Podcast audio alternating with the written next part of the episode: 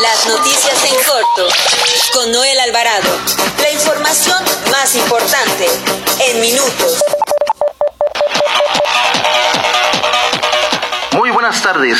Los saluda Noel Alvarado, editor de información del periódico La Prensa. Recuerde que transmitimos por el en vivo desde la cabina azul de los estudios de Peyac por el 760 de AM ABC Radio Sonido Original de Organización Editorial Mexicana, la empresa periodística más grande e importante de América Latina. Bienvenidos a las noticias en corto del mediodía de este 14 de octubre del 2020. Las noticias en corto con Noel Alvarado. Nacional. La Fiscalía General de la República solicitará a jueces federales nuevas órdenes de aprehensión contra otros implicados en el delito de tortura por el caso Ayotzinapa. Entre los que se encuentran es el agente de la Policía de la Fiscalía General de Justicia del Estado de México, Pedro Velasco Estrada, debido a que este fue identificado en un video difundido en redes sociales como quien presiona y agrede físicamente a uno de los implicados. El agente Pedro Velasco trabajó de manera directa y era uno de los hombres más cercanos al exdirector de la Agencia de Investigación Criminal de la desaparecida Procuraduría General de la República, Tomás Cerón de Lucio, quien cuenta con orden de aprehensión por el mismo delito y ha sido ubicado en Israel. De acuerdo a las investigaciones ministeriales de la Fiscalía General de la República, Pedro Velasco Estrada ha sido localizado en el área de investigación de la Fiscalía General de Justicia del Estado de México bajo el mando directo de Alfredo Becerril Almazán. Y es que de acuerdo a las investigaciones de la Fiscalía General de la República, se identificó a Pedro Velasco Estrada como quien aparece en el video en el que se observa cómo tortura a uno de los presuntos implicados en el caso Ayotzinapa. También le informo que luego de que los gobernadores de la Alianza Federalista dieran a conocer que presentarán amparos y controversias constitucionales en contra de la extinción de 109 fideicomisos, el presidente Andrés Manuel López Obrador señaló esta mañana que los que los defienden de, eh, defienden la corrupción para el titular del Ejecutivo Federal es así de claro porque esos fideicomisos no tenían ningún control. Inclusive la Auditoría Superior de la Federación lo ha expresado que no había transparencia, dijo el presidente.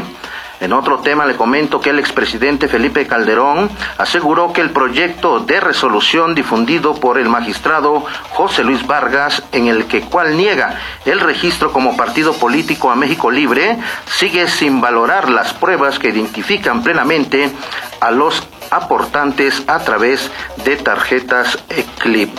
También le informo que para eh, enfrentar los retos por la reactivación económica, el aumento de la recaudación y el combate a la corrupción y el contrabando, la Administración General de Aduanas a cargo de Horacio Duarte Olivares, en coordinación con las Secretarías de la Defensa Nacional y de Marina Armada de México, capacitarán personal de las tres instancias en materia de comercio exterior y seguridad nacional.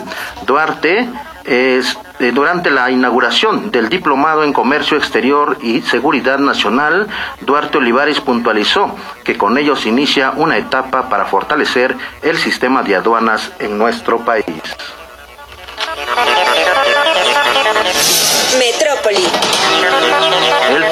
Acción Nacional en la Ciudad de México consideró lamentable que algunos alcaldes de Morena no estén a la altura para resolver los problemas de, los ciudadanos.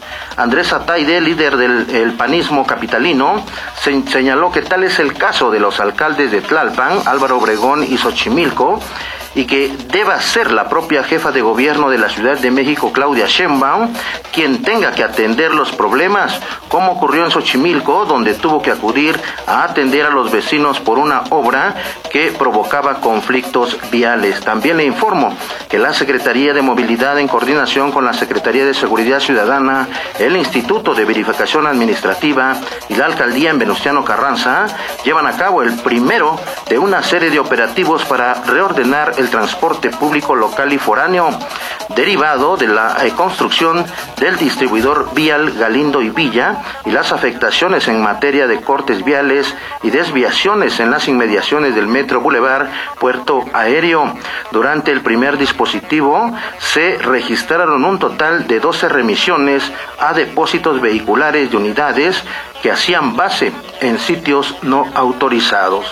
También informo que el gobernador del Estado de México, Alfredo del Mazo Maza, presentó esta mañana el plan de desarrollo Maestro Latis Arta Capital. Además, el presidente municipal de Huizquilucan, Estado de México, Enrique Vargas del Villar, reiteró su compromiso para seguir gobernando a favor de los ciudadanos, siempre buscando el bien común. Ello luego de conocer la aprobación de los alcaldes que lo colocan a él como con un 63% entre los encuestados y quien es el único mexiquense que se encuentra entre los 10 mejores evaluados del país y que lo mantiene en el primer lugar a nivel estatal y segundo a nivel nacional.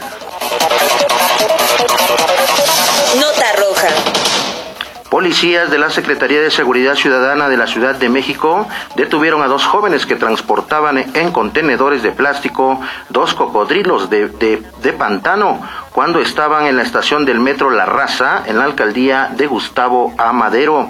Ante la posible comisión de un delito, los policías uniformados de la Secretaría de Seguridad Ciudadana se acercaron a corroborar el contenido de los envases y tras percatarse de que se trataban eh, de dos reptiles, de los cuales no pudieron acreditar su legal procedencia, se procedió a la detención de estas dos personas. También le informo que personal naval de la Secretaría de Marina Armada de México aseguró 39 costales que contenían en su interior una sustancia blanca con características similares a la cocaína frente, esto frente a las costas del estado de Chiapas. Esta acción se llevó a cabo mediante trabajos de inteligencia a través de las cuales se tuvo conocimiento de una embarcación menor tipo GoFast que transportaba presunta carga ilícita. También le informo que la cantante española Ana Torroja denunció ante la Fiscalía General de Justicia de la Ciudad de México a una banda de ladrones que operan en el Aeropuerto Internacional de la Ciudad de México,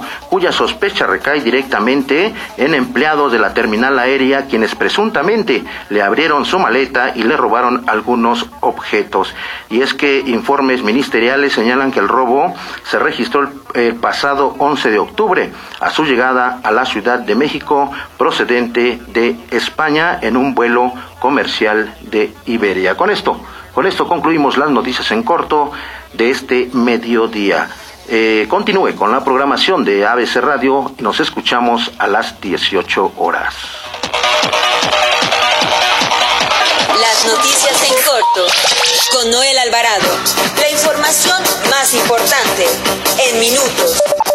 Visítanos en www.abcradio.com.mx. Síguenos en nuestras redes sociales y escucha nuestros podcasts en Spotify y iTunes. Thank you.